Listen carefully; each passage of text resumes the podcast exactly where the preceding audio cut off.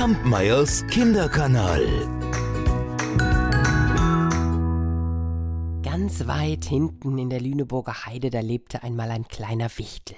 Sein Haus war das große graue Steingrab, und das lag zwischen zwei stacheligen Machandelbüschen. Och, da wohnte er schon viele, viele hundert Jahre lang, ganz allein. Im Sommer schleppte er tief aus der Erde seine Schätze und breitete sie auf den dunkelgrünen Moospolstern aus. Flussperlen, Silberstückchen, Goldmünzen und Bernsteinkugeln. Und wenn er sie auf dem Moos ausgebreitet hatte, oh, da glitzerte und glänzte das ganze Zeug in der Sonne. Ach, das war, das war so schön, da jauchzte er vor Vergnügen und hüpfte hin und her. Im Winter aber, wenn der Schnee so richtig hart und fest auf der Heide lag, dann ging der Wicht ins Dorf und lebte bei dem alten, brummigen Jagdhüter. Der Jagdhüter hatte eine Tochter. Das war das schönste Mädchen im ganzen Dorf. Ach, die war auch noch so nett und so freundlich und so lustig. Und die hatte einen Liebsten, der war Knecht im Dorf. Der war auch so hübsch und auch so freundlich und so lustig. Aber er war arm wie eine Kirchenmaus. Ach. Und der Jagdhüter und seine Tochter, die waren ja auch arm. Und die beiden hätten so gerne geheiratet, aber, aber es war überhaupt kein Geld da und so war da nicht dran zu denken. Trotzdem trafen sie sich jeden Sonntagabend im Frühling und im Sommer oben beim Steingrab und dann saßen sie und küssten sich.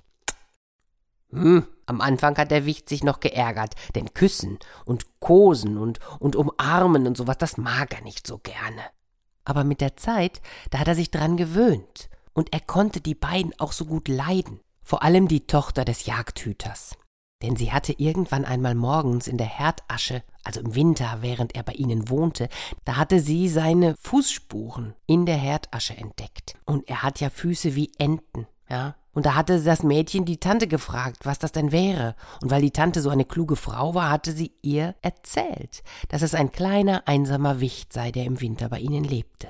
Und von dem Moment an, da stellte das Mädchen jeden Abend etwas zu trinken und zu essen an den Herd. Und jeden Morgen war alles aufgegessen.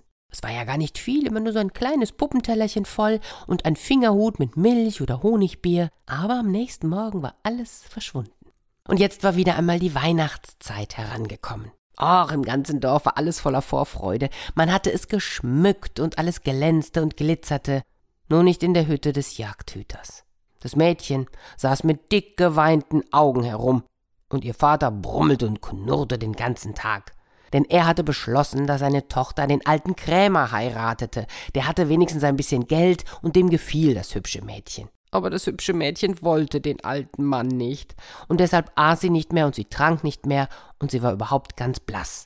Am Abend ging der Jagdhüter nochmal in den Wald, und da kam der Knecht, ihr Liebster, und da saßen sie zusammen und hielten sich an den Händen, und, und die Tränen liefen ihnen übers Gesicht.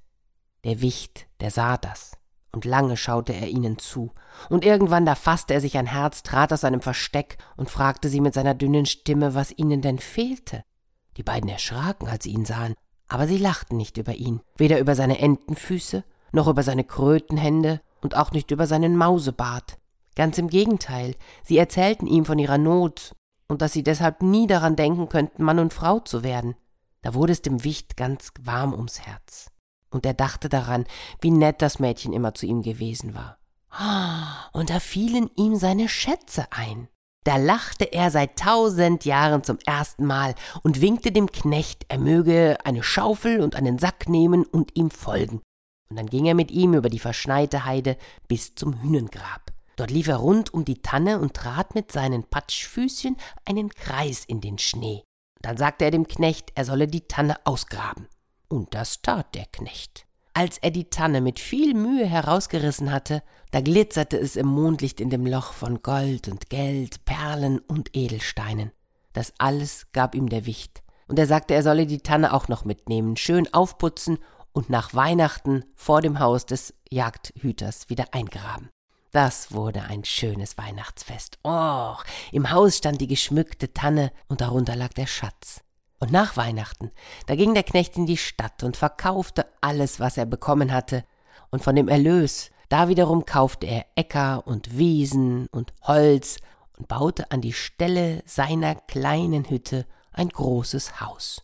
Und das bezog er mit seiner Frau.